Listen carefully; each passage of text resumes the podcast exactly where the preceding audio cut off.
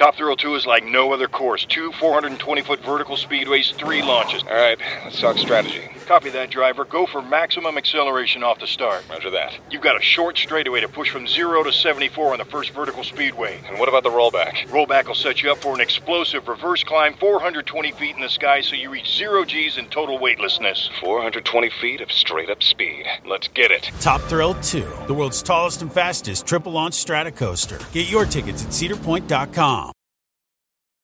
Tillamook Chocolate Collection ice cream is a total chocolate game changer. We start with unbelievably creamy dark chocolate ice cream. Then we add different chocolate treats like chocolate cookies, chocolate cake, or chocolate brownies to make four decadent chocolate flavors. Because sometimes the thing that pairs best with chocolate is more chocolate. Tillamook Chocolate Collection Ice Cream. Extraordinary Dairy. Pitaya. Oigan, hasta parece fin de semana y me da muchísimo gusto saludarlos. Yo soy Felipe Cruz, el Philip, y este canal justamente se llama así, el canal de YouTube y también nuestro podcast, en donde ya lo saben que estamos todos los días con un episodio totalmente distinto. Oigan, pues como les había dicho hace ratito, hoy vamos a platicar de esta época del cine mexicano que fue tan criticada, tan cuestionada, y todo esto porque veníamos de, de la época de oro del cine mexicano con grandes actores, con figurones enormes. En los años 60, principio de los años 60, termina la época de oro del cine mexicano y comienza la época de los rockeros o rock and rolleros. Películas con Angélica María, con Rocío Durcal, con Enrique Guzmán, con César Costa, con todos estos personajes y dentro de todo se hacía buen cine, se, se seguían contando buenas historias, pero ya para la década de los 70 y los 80, bueno, el cine en México cayó en un bache tremendo, tremendo en gran parte por eh, tanto la censura, pero también por el poco apoyo que hubo del gobierno mexicano. Y hablamos del presidente eh, José López Portillo, un expresidente de aquí de México. Y entonces resulta que se armó, bueno, la industria del cine, fíjense que estuvo a punto de morir. Literalmente ya no había producciones, las producciones que se hacían no eran malas, eran pésimas y por lo mismo no tenían el apoyo para poder ser exhibidas. Entonces estuvo a punto de, de morir. Fueron dos géneros en esta época los que salvaron a la industria. Sí, muy criticados los dos géneros, pero fueron los que mantuvieron viva, eh, pues, a todo lo que tiene que ver con la gente y las familias que se dedicaban a hacer cine en aquellos años. Unas películas eh, que o un género más bien, que estuvo presente en estas décadas fue el tipo de cine policíaco. Que recuerden ustedes que en aquellos años los hermanos Almada eran lo mero mero, ¿no? Los hermanos Almada eran los que pues ahora sí que repartían ahí todo, todo el billete. Y por otro lado estaban las sexicomedias, eh, cine de ficheras, este cine eh, que era como, como de pues de cabarets, ¿no? Eh, que, que se narraban en estos sitios, en estos lugares, cine de burlesque. Pues todas estas películas que más que grandes actuaciones, grandes guiones, grandes producciones, en realidad pues lo que se vendía era la picardía mexicana. Pero claro, cada uno de los géneros, tanto en la época de oro del cine mexicano, tuvo a sus reinas, pero también este cine de, las ficheras también tuvo a las propias, tuvo, tuvo, a sus reinas. Y fíjense que en la década de los 70 y de los 80, resulta que una de las mujeres que definitivamente se consagraron como la más, como una de las más grandes fue doña Angélica Chaín. Pero hay, habrá gente que diga, no, no, no, Philip, quien se consagró en esta época fue doña Sasha Montenegro, no, quien se consagró fue tal. Sí, pero fíjense que todas ellas hicieron un trabajo claro y, y un trabajo digno en su género. Pero resulta que doña Angélica Chaín se caracterizaba por algo. El cuerpo escultural, la belleza de esta mujer, su cara de muñequita, pero además esta mujer, miren, independientemente a su voluptuosidad, independientemente a todo esto, doña Angélica Chaín era una mujer a la que no le costaba ni tantito trabajo quitarse la ropa. Ella decía, ay, a mí díganme qué hago y yo lo hago sin mayor problema. Además la ponían a actuar, bueno, Imagínense, con un Alfonso Sayas, por ejemplo, nada que ver, digo, hablando en, pues en el sentido estricto de, las formas, ¿no? El físico de un Alfonso Sayas, que de hecho en aquellos años, Alfonso Sayas le decían el suertudo y le decían que, que cuando él se desnudaba, porque también lo hacía, le decían, es que no puede ser que Alfonso Sayas parece perro parado, así le decían en esa época, parece perro parado, todo feo, y doña Angélica Chaín, tan bonita, tan voluptuosa, tan chula. ¿Qué pareja podían hacer? Pues era una pareja muy, muy, muy explosiva y de hecho hicieron varias películas juntos y ellos se consagraron en este género. Fíjense que, que la mayoría de los galanes que salían en estas películas de ficheras y de rumbera, bueno, de, de no eran de rumberas, eran de ficheras y las sexy comedias, resulta que eran como pues los galanes populares, ¿no? eran como los gorditos, los que no eran muy atractivos, los de la clase obrera, pues era el pueblo a final de cuentas. Y eso conectó tanto, tanto, tanto que el cine de esa época se convierte en un cine taquillero. No vamos a decir que exitoso, pero sí vamos a decir que era uno de los cines más eh, taquilleros, vendían muchísimo, llenaban las salas de cine y obviamente eso hacía que más productores se agregaran a este nuevo género y comenzaran a hacer este tipo de películas muchas veces aunque no les gustaran, pero sabían perfectamente que les iba a representar pues un ingreso económico bastante, bastante alto. Bueno, pues muchas, muchas, muchas mujeres sucumbieron o cayeron en, pues ahora sí que en la tentación de hacer este tipo de películas. Y vuelvo a lo mismo, podemos hablar de una Sasha Montenegro, de una Lin May, podemos hablar de muchas de ellas, ¿no? Pero resulta que eh, en el caso específico de doña eh, Angélica Chaín, Fíjense que la manera de trabajar de ella tan profesional, tan profesional, hacía que la, la, buscaran tanto, pero además cuando los directores se dieron cuenta que Angélica Chaín llenaba las salas de cine, pues dijeron, a ver, con esta mujer no batallamos, no es así como remilgosa de, a ver, esto no lo hago, yo no beso, yo no me quito tal.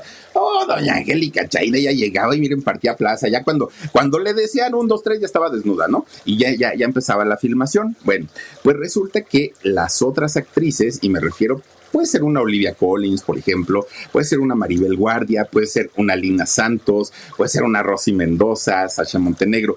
Ellas, pues, eran un poco más difíciles y un poco más complicadas. Por ejemplo, en el caso de Lina Santos y de Maribel Guardia, nunca se desnudaron. Siempre salieron con, con ropa muy chiquita y pues enseñando casi todo, pero ese casi no lo mostraron. Entonces, pues para los productores era así como decir, ay, no, no, no, pues mejor tráiganse a la Chain. Con ella no batallamos y ella sí es pues así como que muy, muy aventada, ¿no? Por eso se hizo tan, tan, tan conocida. Bueno, pues fíjense ustedes que la historia de esta mujer es una historia verdaderamente interesante. De hecho, el nombre de ella, el nombre real, Angélica Chaín Martínez, pues una mujer que desde muy chiquita, muy, muy, muy chiquita, ella nació en Veracruz, nació en Orizaba, Veracruz. Fíjense que ella desde muy chiquita fue una niña soñadora independientemente de ser una niña bonita, ser una niña muy, muy, muy guapetoncita y carismática, ella siempre eh, se mostraba como soñadora e inconforme con lo que tenía y con lo que vivía. Y miren, era una familia de clase acomodada, tampoco es que su, su familia pues sufriera la parte económica y todo. De hecho, fíjense ustedes que ella nace en, un pueblito de Orizaba, no nace específicamente en, Orizaba, Veracruz. De hecho, su pueblito se llama, o el pueblito donde ella nació se llama eh, Pluviosilla, Pluviosilla, es este pueblito de Orizaba, allá en Veracruz. Y de este pueblito, la familia Chaín, la familia de Angélica, eran como los más respetados, los más conocidos y los que tenían pues más, más dinerito. ¿Y todo por qué? Bueno, pues porque resulta que la familia de Angélica en realidad eran libaneses.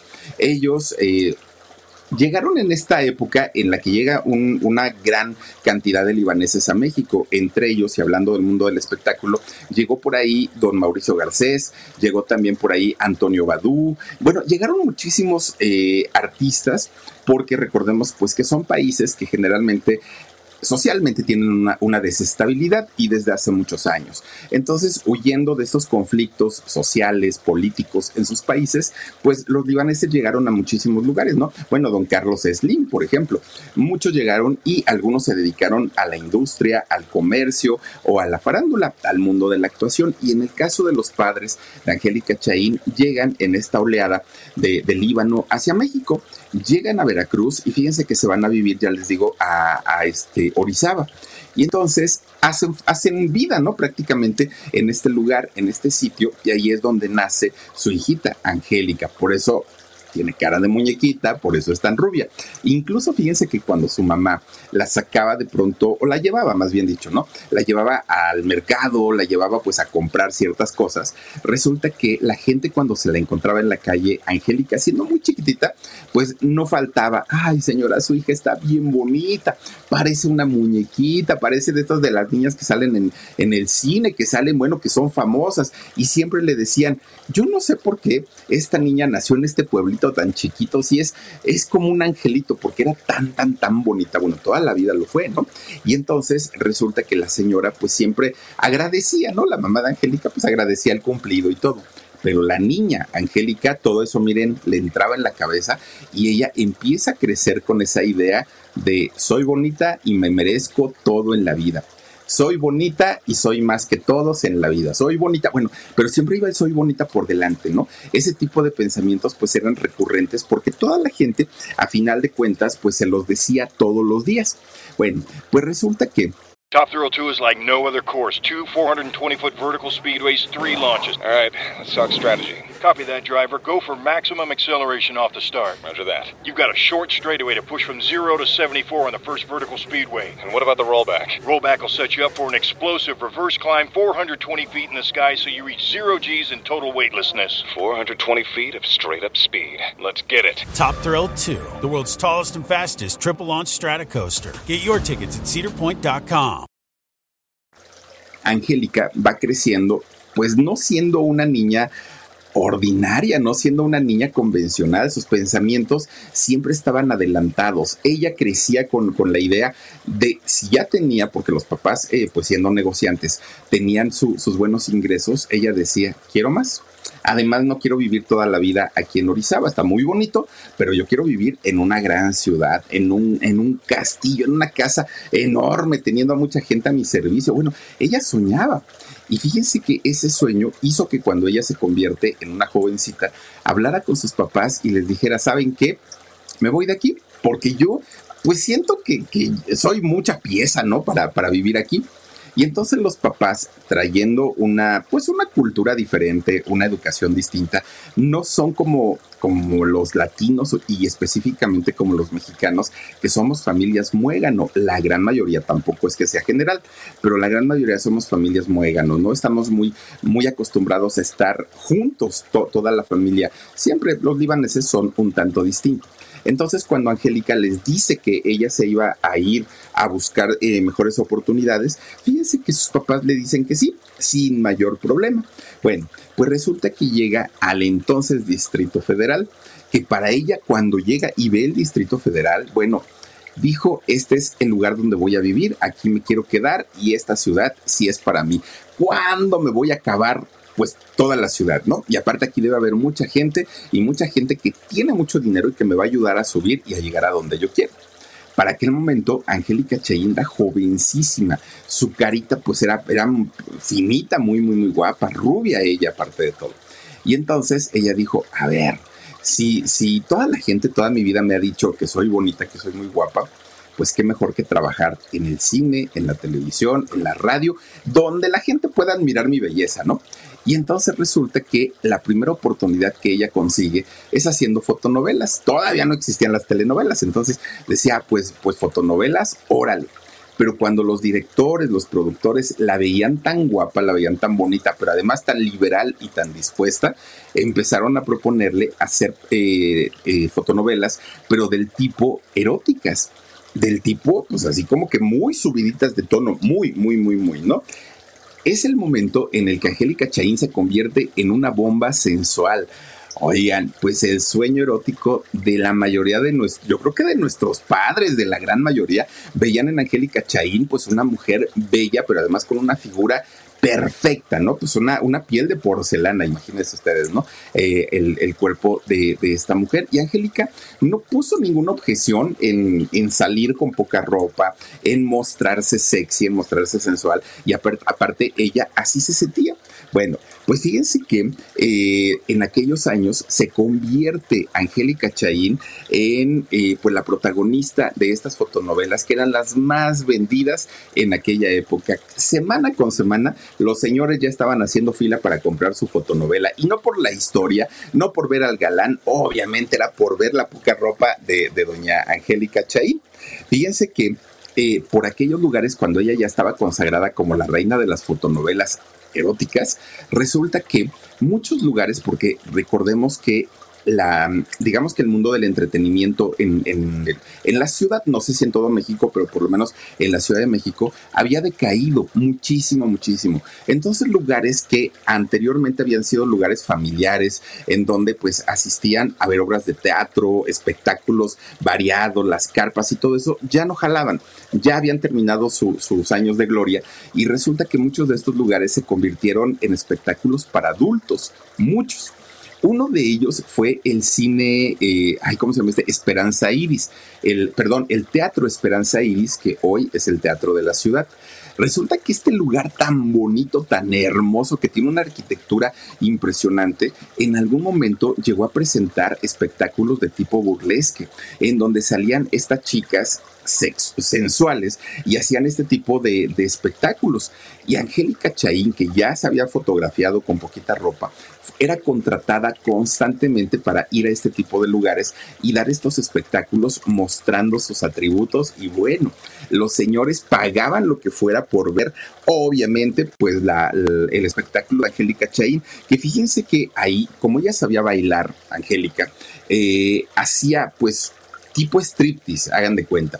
Entonces terminaba, uh, pues con poca ropa. No, hombre, era la locura en, estos lugares. Y aparte los señores no ponían objeción al momento de pagar en la taquilla. ¿eh? Ellos decían lo que cueste con tal de ver a la güera, ¿no? ¿Por qué? Porque estaban enloquecidos todos ellos estaban eh, enloquecidos. Entonces, pues mucha gente comienza a llamarle la reina de, la sensualidad, la reina del erotismo, la reina del cabaret, la bueno, era la reina de todo Angélica Chaín en, en aquel momento. Bueno, pues tanta fue la atención que llegaba a llamar por parte del público, de los eh, empresarios que le contrataban su show, su espectáculo, que no tardó mucho tiempo en que llegara un productor de cine, director, un director de cine. Y entonces habla con ella y le dice, Angélica, tu belleza tiene que ser vista en pantalla grande. ¿Te puedes imaginar los hombres deleitándose con, tu figura? Y fíjense ustedes que Angélica dijo, ah, pues es que una cosa es que lo haga en, en mi espectáculo, pero ya en cine y que se quede para la eternidad, pues quién sabe. Piénsalo, Angélica, piénsalo. Además, Angélica decía, y otra cosa, pues así como que actuar, actuar, pues yo no sé y le dijo este director, mira, estamos en una época del cine en el que no, no, no, ya no estamos buscando a una María Félix, a una este, Blanquestela Pavón, a una Katy Jurado, no, esa época ya pasó. Ahorita lo que queremos es gente desinhibida, gente que muestre el cuerpo. Si actúan está bien, ¿eh? Si actúan no, no tenemos problema. Pero si no saben actuar, la gente no se fija en eso. La gente lo que quiere ver, pues ahora sí, es eh, figuras espectaculares. Y entonces Angélica se queda pensando y acepta, pero acepta y, comienza haciendo cine que no tenía nada que ver con el cine de ficheras, fíjense ustedes. De hecho, el debut de ella ocurrió en el año 1973 y Angélica Chaín debuta en una película que se llamó Santo y Blue Demon contra el doctor Frankenstein. Nada que ver con, con películas de ficheras. Y de hecho en estas películas todavía se exigía un poco de, pues digamos, de dramatismo, un poco de actuación. No era nada más como llego y me desnudo, que era lo que quería Angélica, como retarse a sí misma y tener que actuar, saber dejarse dirigir para, para poder sacar una actuación muy interesante. Y las películas que le siguieron a Angélica fueron de este corte, nada que ver con, con las películas sexys. Fíjense que eh, hizo, por ejemplo, una película que se llamó El Alegre Divorciado, Me Caíste del Cielo, incluso hizo película llamada La Virgen de Guadalupe como ustedes eh, se darán cuenta, pues, nada que ver con, con el cine erótico. Pero fíjense ustedes que para Angélica, esto representaba no solamente un reto actoral, y ella decía, si logro hacer bien este trabajo, después ya no me van a ver solamente como la mujer, pues que me quito la ropa. Ah, me van a ver ahora sí como una actriz que quiso, ¿no? Brincar hacia el cine de ficheras. Una de las películas más controvertidas que llegó a ser la hizo pues casi casi en los 80, por ahí a finales de 1979 y se llamó Cuando tejen las arañas. Fíjense que esta película de hecho sí ya tiene un corte para adultos, pero no, tanto por las imágenes, más bien por la temática, porque en esta eh, película se abordaban temas como la homosexualidad, como la bisexualidad, la infidelidad, eh, incluso tiene toques, hay un poquito de toques como, como de tipo incesto.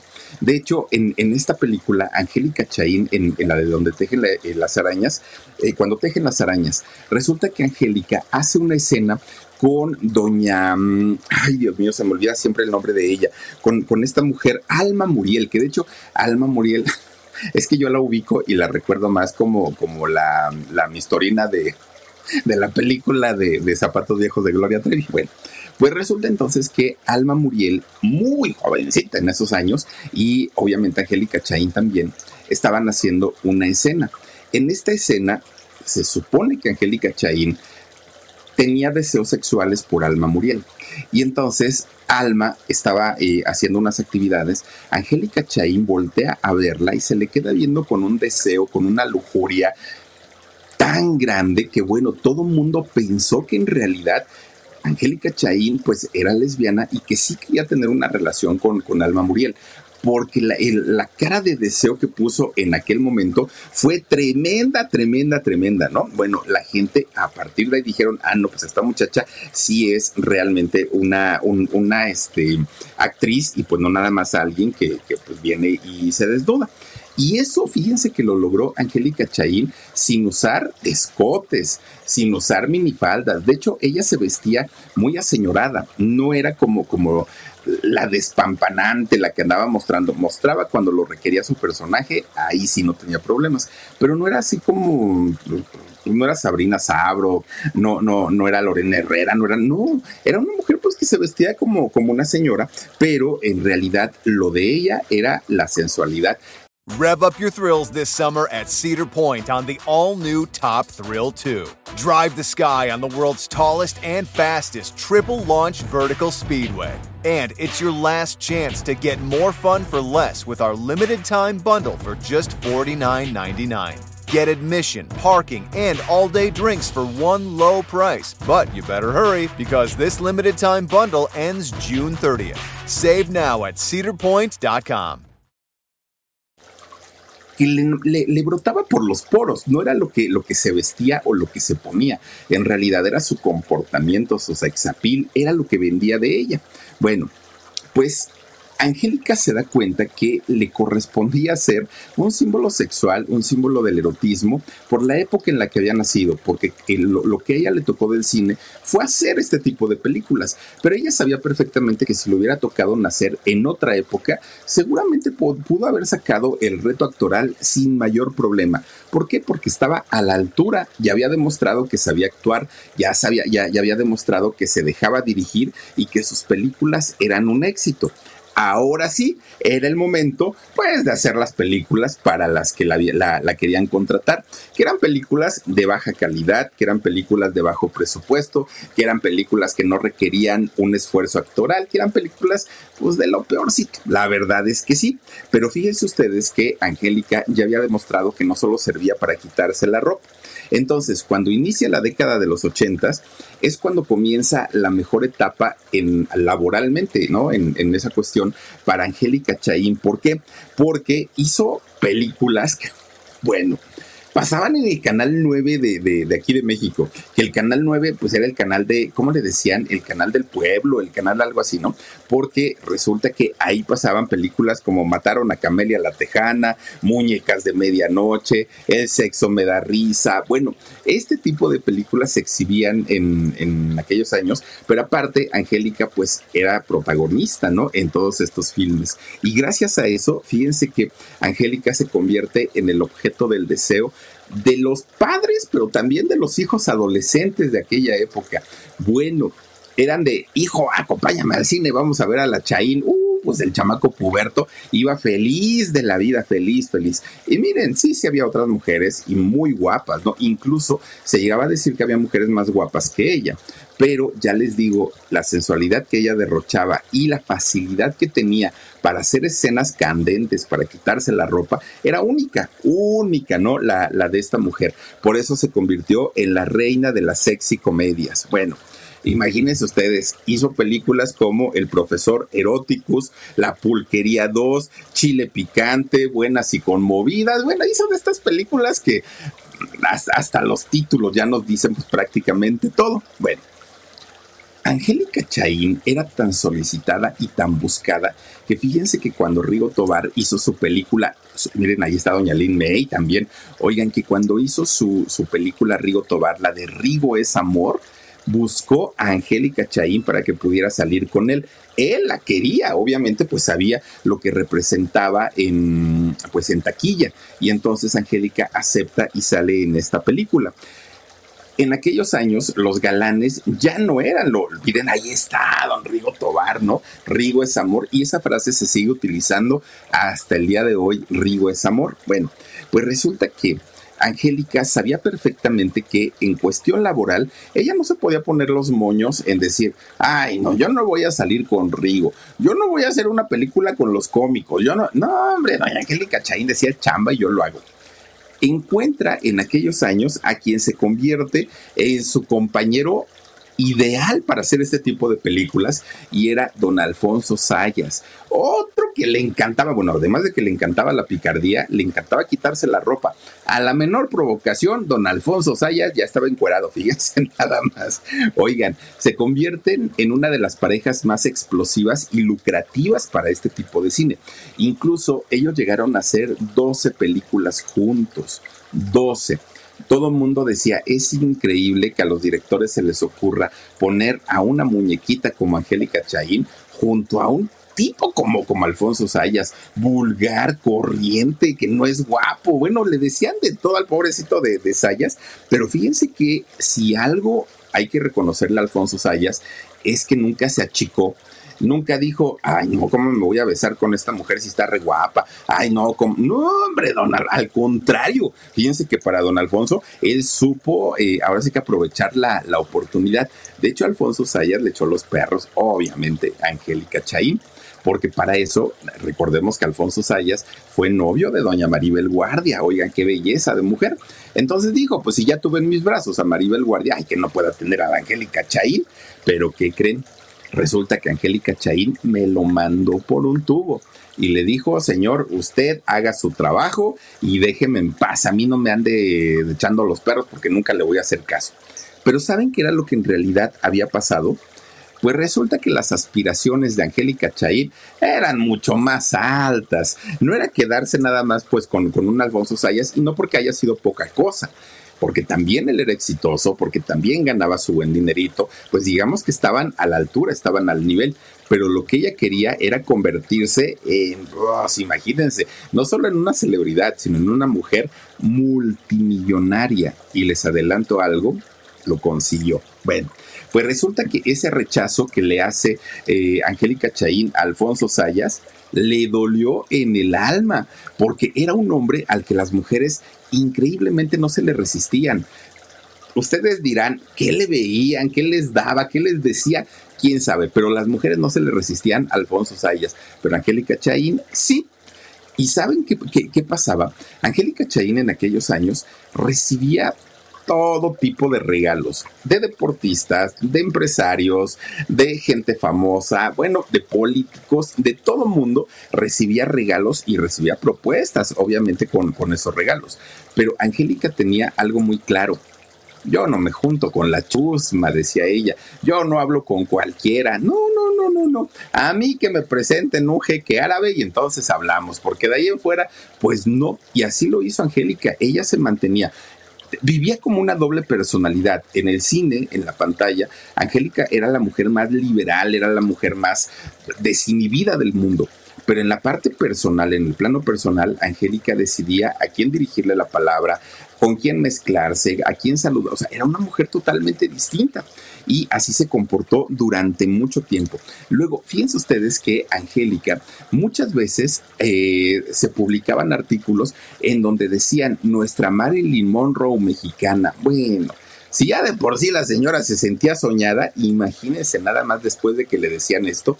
Incluso hay una, hay una fotografía, a ver si se la mandas, Dani, la, la que me mandó Mike. Este, hay, hay una fotografía en donde Angélica Chaín sí tiene ciertos rasgos y, sí puede llegar a ser parecida a este, Marilyn Monroe. Y entonces resulta que cada que le decían eso, ella, el ego le, subía y se le elevaba más todavía, porque decía, tienen razón, realmente soy muy guapa, soy muy bonita, me merezco lo mejor. Pero ese pensamiento no, no era reciente y no era nuevo y no era a partir de que hizo cine. Ese pensamiento lo, lo tenía desde que nació desde que vivía allá en Orizaba y que todo el mundo le decía que era bonita. Y entonces Angélica pues comienza a, crecer con esa idea y cuando le decían que se parecía a Marilyn Monroe, miren, ahí está esa foto, es donde la comparaban muchísimo, muchísimo con ella. Y entonces ella se sentía obviamente pues, pues muy soñada, ¿no? Entonces, Angélica ya hacía show para adultos en aquella época, hacía fotonovelas, hacía cine, fue portada de cantidad y cantidad de revistas muy importantes de, aquellos años. Es decir, Angélica estaba en todos lados, ¿no? ahora sí que nos fumábamos Angélica Chaín hasta en la sopa. Pero fíjense ustedes que no solo eso, pues Televisa no se quedó fuera de la jugada. Sabían perfectamente lo que representaba en la cuestión económica y que era garantía de ventas y le invitan a hacer telenovelas. Estuvo Angélica Chaín por ahí en Juana Iris, en El Maleficio también estuvo eh, Angélica Chaín, participó por ahí y entonces pues ya nada más le faltaba hacer teatro, pero ya había hecho espectáculos para adultos. Angélica Chaín realmente ya había hecho de todo, de todo, ¿no? Y era la rubia tentación, una mujer exuberante. Bueno, pues resulta que cuando Angélica Chaín cumple 35 años, que con 35 años una mujer es está en la plenitud de, su edad, ¿no? Hizo una, una este, película que se llamó Rumberas, Rumbera Caliente, así se llamó la, la, este, la película, y también hizo La Tentación. Fíjense ustedes que hace una, película que se llamó Hembra de Tierra Caliente y esta fue su última película cuando ella tenía tan solo 35 años. Ya en aquel momento, eh, el cine de ficheras estaba prácticamente muriendo. The longest field goal ever attempted is 76 yards. The longest field goal ever missed? Also 76 yards. Why bring this up? Because knowing your limits matters, both when you're kicking a field goal and when you gamble. Betting more than you're comfortable with is like trying a 70 yard field goal. It probably won't go well. So set a limit when you gamble and stick to it. Want more helpful tips like this? Go to keepitfunohio.com for games, quizzes, and lots of ways to keep your gambling from getting out of hand. Ya no eran las producciones que la gente iba a ver, el público ya quería ver otro tipo de contenidos y ella lo sabía.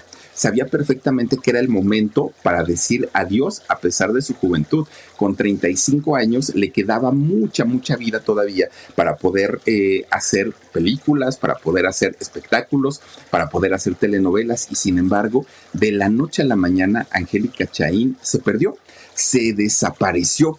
¿Y qué creen? Fíjense ustedes que su vida se convierte prácticamente en un misterio. Nadie sabía dónde estaba, qué se había hecho, por qué había decidido irse. Se le buscó mucho en aquellos años a Angélica. En realidad no había mucho misterio. La razón había sido un hombre.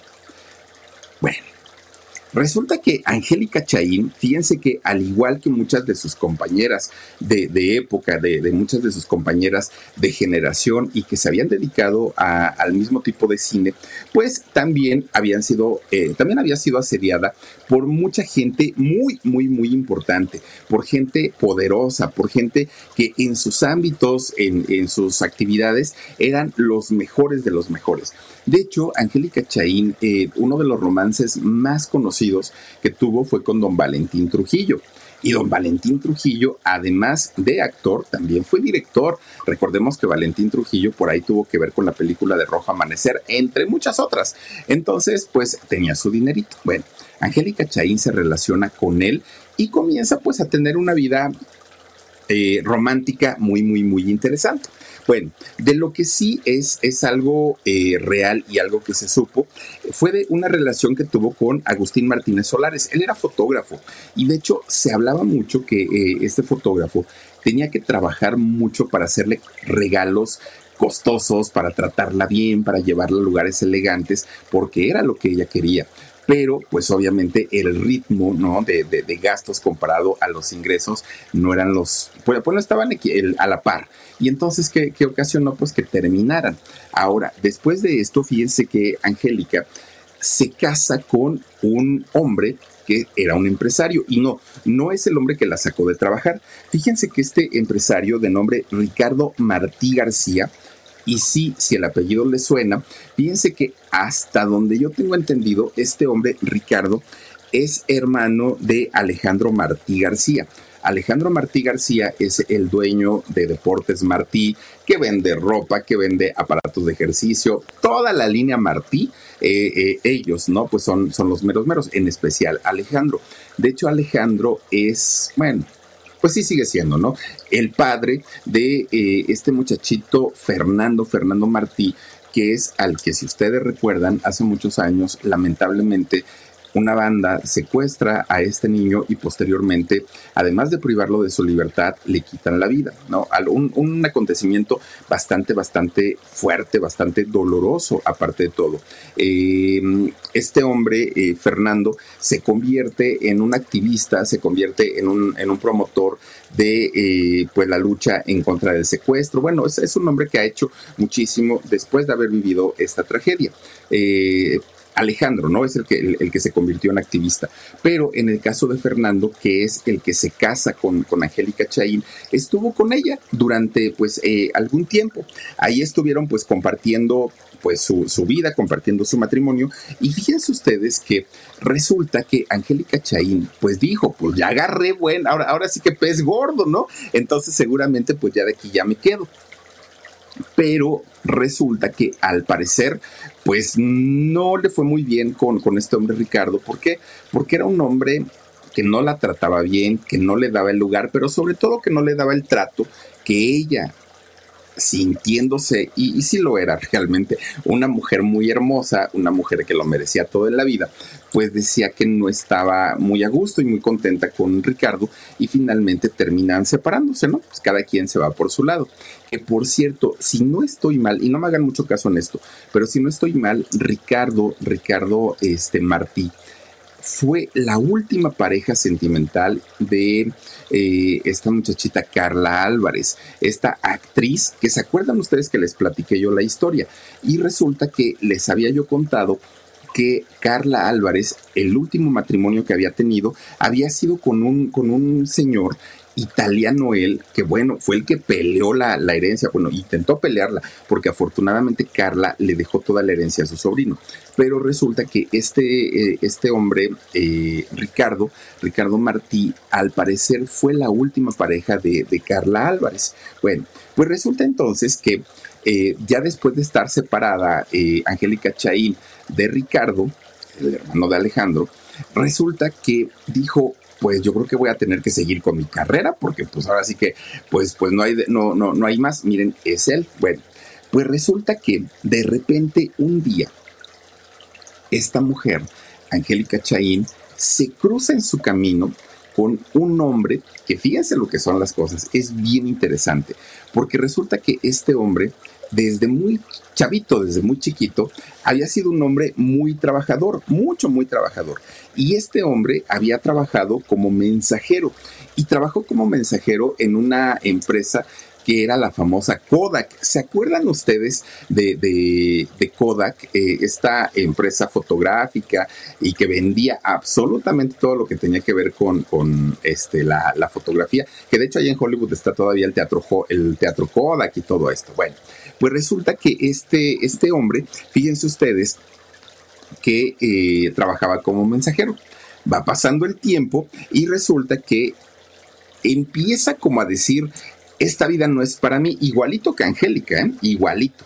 Resulta que decía, esta vida no es para mí, gano muy poquito, yo me merezco más, yo quiero tener mucho dinero, yo quiero ser famoso, yo quiero... Y empieza a soñar, a soñar, a soñar. Pero además de todo, resulta que este hombre, pues digamos que tiene una historia muy turbia, no tiene una historia como limpia, es, es un hombre, pues que digamos que le ha Ah, le han sacado sus trapitos al sol y no han sido precisamente pues, pues cosas muy buenas. Resulta que este, este hombre, ahorita les voy a decir de quién se trata. Resulta que este hombre se casa con una mujer llamada Guadalupe Basteris. No, no Basteri como, como la mamá de, Luis Miguel, Basteris y con ella, eh, eh, después de casados, tienen a dos hijos, Enrique y Miriam. Resulta que entre los dos, muy trabajadores, porque eso también hay que decirlo, este hombre poco a poquito empieza a hacer sus ahorros, comienza a meter su dinero al banco, comienza a invertirlo, comienza a hacer algunas transitas por ahí también, y resulta que un buen día se compra un ingenio azucarero. Ustedes dirán, ¿ay, a poco eso es negocio? Bueno, pues él vio la forma de hacerlo crecer y poco a poquito convertir ese ingenio en toda una industria, pero en una industria verdaderamente grande, verdaderamente enorme. Bueno, este, es, este hombre, este señor de nombre Enrique, Dani, por favor, este, eh, olvide anotar el apellido de, Enrique, si me lo puedes decir, por favor. Fíjense que en, Enrique es este empresario, ¿eh? Sobrino. Ajá, pero el otro apellido. Esto es Enrique eh, Sobrino, es el segundo apellido, pero el primer, el primer apellido ahorita se los voy a decir. Bueno, Molina. ah, Molina, Enrique Molina Sobrino, el, el nombre de este señor. Resulta que, fíjense que yo no sé si todavía estaba casado con, con esta mujer Guadalupe Basteris o no, pero resulta que cuando conoce a Angélica Chaín, se queda enamorado de ella y dice, esta mujer, cuando yo veía sus películas, bueno, me provocaba unas locuras enormes. Pero Angélica Chaín lo vio y dijo, a ah, caramba, ¿a poco estamos hablando del zar del azúcar? ¿A poco estamos hablando del dueño de tal y tal y tal y tal y tal y tal y tal? Y entonces cuando le dijeron que sí, Angélica Chaín dijo, ¡Eh, qué hombre tan guapo, qué hombre tan interesante, wow, surgió el amor. Bueno, empiezan un romance, ¿no? Eh, ellos dos. Fíjense ustedes que cuando empiezan este romance entre eh, este hombre, Enrique Molina eh, eh, y Angélica Chaín, él siendo uno de los empresarios más importantes de México, de los más, miren, él no sé si siga teniendo esa empresa o ya no, pero tenía una, embotelladora de refrescos que trabajaba para Pepsi, para Pepsi Cola. Y resulta que de la producción mundial de Pepsi Cola, él hacía la mitad. Imagínense nada más hacer la mitad de, Pepsi para todo el mundo. Bueno, ya estamos hablando. Pero además tenía sus ingenios azucareros, pero además era, aparece como socio de Banamex y de Banpaís. Imagínense estamos hablando de, se calcula en cerca de mil millones de dólares la fortuna de este hombre al día de hoy. The longest field goal ever attempted is 76 yards. The longest field goal ever missed? Also 76 yards. Why bring this up? Because knowing your limits matters, both when you're kicking a field goal and when you gamble. Betting more than you're comfortable with is like trying a 70 yard field goal. It probably won't go well. So set a limit when you gamble and stick to it. Want more helpful tips like this? Go to keepitfunohio.com for games, quizzes, and lots of ways to keep your gambling from getting out of hand. Pues empiezan a tener un romance, Angélica Chaín y, este muchacho, bueno, este señor. Pero resulta que siendo un hombre pues de sociedad, siendo un hombre pues muy reconocido en el medio empresarial, aparte de todo, pues resulta que le dice a Angélica, Angélica, tú y yo nos vamos a casar y te voy a dar todo lo que has soñado en la vida, todo. Pero hay una condición. Y Angélica le dijo, pues dímela, ¿no? Ahora sí que, pues si puedo, si está en mis manos, pero Angélica sabía que lo que le pidiera Enrique lo iba a hacer de todas maneras, ¿no? Y él le dijo, tienes que dejar tu carrera. No está bien que la esposa de un hombre tan importante como yo, pues sea una actricilla de películas de ficheras. La verdad es que no, porque recuerda que a partir de ahora te vas a convertir en la señora de Molina te vas a convertir en una dama de sociedad, te vas a convertir en una mujer culta, viajada, esto, tal, tal, tal, le empieza a decir. Bueno, Angélica Charín no lo pensó ni dos segundos. Inmediatamente dijo, por supuesto que sí. Con él tengo mi, futuro asegurado, dijo ella. Y acepta, ¿no? La condición que le había eh, puesto. Claro, Enrique ya no era mensajero, Enrique ya tenía sus empresas, Enrique ya era conocido como el zar del azúcar, bueno, todo. Fíjense que durante, durante mucho tiempo se le buscó a Angélica Chaín pues para preguntarle cómo vivía, dónde vivía, por qué había dejado su carrera a los 35 años, se le buscó, pero pues simplemente nada de nada. Nadie sabía dónde estaba, dónde se había ido, hasta que de repente un día entrevistan a don Alfonso Sayas, que Alfonso había hecho 12 películas con, con ella, que Alfonso era su amigo, que Alfonso había querido con ella. Y entonces Alfonso dice, le preguntan, don, don, Sayas, ¿usted sabe dónde está Angélica Chaín? Y dice, sí, ay, es que fíjense que este, pues ella tuvo que huir del país junto con su marido, con Enrique Molina. Ya ven que pues los agarraron en la tranza. Pues fue él así de, ¿cómo creen? En serio, oigan, pero pues si es un señor que tiene mucho dinero, ¿qué tranzas podía haber hecho? Y pues bueno, resulta que este, este hombre, como lo han hecho cantidad y cantidad de empresarios a lo largo de mucho tiempo, pues se le olvidó pagar impuestos. Él dijo, ay, no, que paguen los pobres, ¿por qué voy a pagar yo? Mucho hago con darle trabajo a la gente como si les pagara también. Pero resulta que dijo, yo no voy a pagar impuestos. Y entonces resulta que empiezan, pues llegan las, ¿cómo le llaman? Eh, no son audiciones, son este, auditorías, ahora ya audiciones. Empiezan las auditorías para saber, pues ahora sí que lo que, lo, lo que generaba y si en realidad había pagado o no. Fíjense ustedes que cuando Hacienda se da cuenta que este hombre había dejado de pagar 800 millones de pesos, fíjense nada más, 800 millones de pesos al fisco, libran una orden de captura para él, para su hermano y para su hijo, el hijo de, de su anterior matrimonio. Para ellos tres libran una orden de, detención en el 2022. Por esta razón, Enrique junto con Angélica, patitas, ¿para qué los quiero? ¿No? Pues, pues ya se fueron de México y de hecho se fueron a Estados Unidos. Desde Estados Unidos, este señor Enrique mueve a su equipo de abogados, mueve a su, a su, equipo legal y resulta que vayan ustedes a saber qué hicieron, cómo le hicieron, pero todo pasó les liberaron el cargo, ya son inocentes, usted disculpe, y tampoco pagaron. Fíjense nada más lo que son 800 millones de pesos. Ah, pero el Philip no les vaya a deber los 1.500 de impuestos, porque entonces sí, al tambo, sin derecho a fianza, sin, pues, sin poder ver a mi familia. No, si ya me los imagino, porque eso sí, tiene el gobierno, que el pobre pague, los demás, miren, ay, que se la vea, ya ven, don, don este señor, este, Raúl, ¿cómo no? Ricardo Salinas Pliego, dice, yo no debo impuestos, pues no, señor, usted como persona física a lo mejor está al tanto y está al 100% con sus impuestos, pero resulta que sus empresas pues son las que no pagan y son las que generan el billete. Bueno, pues entonces resulta que se van, ¿no? Ya en Estados Unidos libran todo, todo, el proceso, ya no deben nada, ya, ya, ya se normaliza todo. Pero resulta que posteriormente, oigan, lo van acusando a este señor Enrique Molina de haberse transado una cantidad de dinero de Pepsi. Les digo que él trabajaba para, para o, trabaja, no lo sé, eh, eh, tienen botelladoras que hacen ¿no? el, refresco y pues distribuyen este producto prácticamente por todo el planeta. Pues fíjense ustedes que por eso pues se decidieron quedarse, de hecho viven allá en Miami, en Estados Unidos. Pero a este hombre, a, Enrique Molina, el actual esposo, bueno, el, esposo de Angélica Chaín, se le ha relacionado como prestanombres de Carlos Salinas de Gortari. Ya ven que a los políticos se les da, ¿no? Por decir, pues no quiero que las propiedades aparezcan a mi nombre. Entonces, pues mira, te pago una lana o te, te, doy la mitad, pero que, pero que el, el, inmueble aparezca a tu nombre. Al fin y al cabo, tú eres empresario y a ti no te van a arrastrar tanto como a mí como político.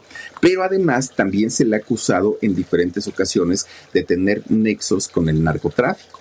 A este señor, bueno, Fíjense ustedes que cuando comienza eh, aquel debate en la política mexicana para, para ver si era viable o no poner casinos en México, resulta que Enrique Molina, el esposo de, de Angélica Chaín, fue el primero que levantó la mano y el primero que dijo, sí, deben ponerlos y va a ser bien padre ir de vacaciones. Bueno, el señor tiene su cadena de, de casinos tanto en Acapulco como en Cancún y obviamente también esto le genera una cantidad de dinero tremenda, tremenda, ¿no? El high, high High, Like, High Like, no sé cómo se llama su, su este eh, casino que tiene en, en, Cancún y en Acapulco tienen el Superbook. Entonces, imagínense ustedes la cantidad de, de, dinero que genera con, con, todo eso. Pero además en Cancún también tiene una cadena de hoteles y de los hoteles más lujosos que, que hay en Cancún. Entonces, bueno, y aparte en otros lugares. Allá, digamos que tiene los más grandes, pero tiene más hoteles. Imagínense la cantidad de, de dinero que, que generan. Ahora, Angélica Chaín con todo esto, ¿qué, ¿ustedes creen que se preocupa de, ay Dios mío, pues qué vamos a comer mañana? Este, pongan los frijolitos para tener algo que almorzar. Doña Angélica Chaín no se preocupa absolutamente por nada. Ella está feliz de la vida, ella está viajando, conociendo, disfrutando, se la pasa increíblemente. Ahora, lo que sí hay que decir es que eh, pues su marido le puso una fundación, una fundación que se llama Angie con esta fundación se supone que ellos ayudan a la gente pues que tiene menos recursos, gente que está en un estado de vulnerabilidad, pero pues eso es lo que dicen porque ya ven que ahora pues ya ni siquiera se sabe, ¿no? Si en realidad las, las eh, mentadas, este...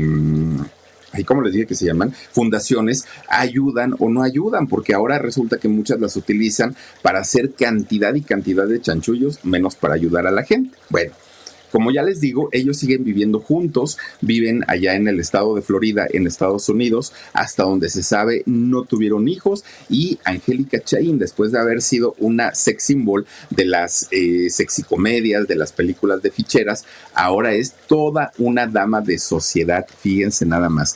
No le gusta hacer apariciones públicas, no le gusta que le tomen fotos, no le gusta que le hagan entrevistas por una razón, porque no quiere que le recuerden su pasado, en este cine, porque ahora pues su vida es totalmente distinta, totalmente diferente. Además también pues hay que tener en cuenta que su marido, don Enrique Molina, es un hombre celosísimo, celosísimo, que no permite que nadie se le acerque a doña Angélica Chain. La tiene, pues sí, se lo cumplió como una princesita, fíjense nada más a esta mujer que sí, a lo largo de, de pues algunos años en su vida trabajó quitándose la ropa, haciendo un, un, pues un símbolo del erotismo y hoy por hoy nada que ver. Ya no quiere recordar ese pasado, pero pues ahí están, ¿no? Ahora sí que las películas para verlas, pues para quien les guste ese tipo de cine, yo la verdad no soy muy, muy este, pues afecto a este tipo de cine, pero digo, en algún momento ya nos echaremos ahí alguna de las tantas, de las tantas películas que hizo de la época de ficheras, fíjense nada más. Pero bueno, pues ahí está la historia y por lo pronto, antes de despedirnos, mi querido Dani, regálame unos saluditos para Luz Elena. Dice, dando mi like. Philip, saluditos. Saluditos, Luz Elena, te mando muchos besos. Gracias también a Yaya Avilés. Dice, saluditos, Philip. Mi querida Yaya, yo te mando también muchísimos besos. Gracias por vernos también en Facebook. Pepino Rosas dice saluditos cordiales desde la ciudad típica de Metepec, en el Estado de México. Muchas gracias, Pepino Rosas. Te mando un fuerte abrazo. Gracias también a Tony Lyon, dice, pero ella aceptó el trato, Philip, indiscutiblemente. Ella dijo que sí. Y tanto ella lo ha cumplido, pero él también, ¿eh? él también la ha cumplido y la trata como reina en la parte económica, no sé en la parte personal, ojalá que sí, ¿no? Y ojalá que la trate bien como mujer, porque ya les digo que este señor Martí dicen que era tremendo, tremendo, tremendo con ella.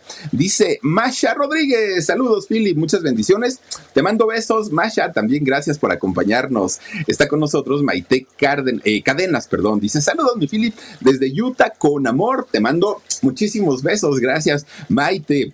Cecilia Reyes dice, tiene razón Philip, la gente más necesitada pagan los platos rotos. Pues sí, pues sí, porque miren, hay, hay, gente que de verdad se roba un bolillo porque tiene hambre y no justifico el robo. El robo, así sean cinco centavos, es robo pero las circunstancias pueden ser diferentes. No es lo mismo Inés Gómez Montt que se embolse 3 mil millones de pesos que le pertenecen a los mexicanos a que un señor o una señora se robe un bolillo porque no tiene para comer. Creo que las circunstancias son distintas y en ese sentido creo que se deben de ejecutar las sentencias. Pero desafortunadamente a quien se roba un bolillo le avientan 20 años de cárcel y a Inés Gómez Montt, ay, pues se nos fue se nos fugó. Pues, ¿qué vamos a hacer? Y algún día la agarraremos. Eso creo que no, no, no es lo justo y no es lo padre, pero pues bueno, es el sistema judicial, el sistema de justicia en México, pero también pasa en muchos países, ¿eh? no solamente pasa aquí. En fin, pues así son las cosas. Oigan, pues ya nos vamos. Buen fin de semana, les quiero desear que la pasen increíblemente bien y les quiero recordar que el día de mañana vamos a, a tener pues un recuento de nuestra juventud, de lo que vivíamos en nuestra niñez, nada que ver con la niñez actual y no digo que sea mejor o peor, simplemente digo que sea que, era una niñez totalmente distinta, una niñez muy diferente, la que tuvimos nosotros, cuarentones, cincuentones, a la que tienen los muchachitos el día de hoy algo distinto. Tendrá su encanto, indiscutiblemente sí. Y a lo mejor 40 años, estos, estos niños de, hoy van a decir, uy, en mis tiempos era lo mejor de lo... Así es, ¿no? no nos vamos recorriendo en generaciones. Pero yo considero que quienes fuimos niños en, la década de los 80s, 90s, que éramos jovencitos, bueno, fuimos privilegiados, tuvimos una de las mejores infancias desde mi punto de vista. Y el día de mañana, en este especial del Día del Niño, vamos a platicar de todo, de todo eso. Y las invito y los invito a que me acompañen 10.30 de la noche. Y recuerden que el domingo tenemos alarido a las, a las 9 de la noche. Ojalá nos puedan acompañar y el lunes regresaremos como todos los días, a nuestras transmisiones normalitas. No nos vamos de puente porque en México el lunes es día feriado, primero de mayo, día del trabajo. Pero nosotros vamos a seguir trabajando normalitos, así es que las invito y los invito a que nos acompañen. Cuídense mucho, descansen rico, pásenla bonito. Recuerden escuchar también nuestros podcasts en cualquier plataforma donde acostumbren a escuchar podcasts. Soy Felipe Cruz el Philip. Gracias a Dani Álvarez, gracias a Edgar Omar Benumea, gracias a todos, a todos, gracias a Miguel Lagunas, a Miguel Ochoa, gracias también a, su esposa, gracias a todos. Miren, es que de verdad que somos un grupo de, de gente que trabajamos todos los días para darles lo mejor de nosotros. Cuídense mucho, les mando besitos. Adiós, gracias Naya también. Adiós, besos. Top Thrill 2 is like no other course. Two 420 foot vertical speedways, three launches. All right, let's talk strategy. Copy that, driver. Go for maximum acceleration off the start. Roger that. You've got a short straightaway to push from 0 to 74 on the first vertical speedway. And what about the rollback? Rollback will set you up for an explosive reverse climb 420 feet in the sky so you reach 0 G's in total weightlessness. 420 feet of straight up speed. Let's get it. Top Thrill 2, the world's tallest and fastest triple launch strata coaster. Get your tickets at cedarpoint.com. Tillamook Chocolate Collection ice cream is a total chocolate game changer. We start with unbelievably creamy dark chocolate ice cream. Then we add different chocolate treats like chocolate cookies, chocolate cake, or chocolate brownies to make four decadent chocolate flavors. Because sometimes the thing that pairs best with chocolate is more chocolate. Tillamook Chocolate Collection ice cream. Extraordinary dairy.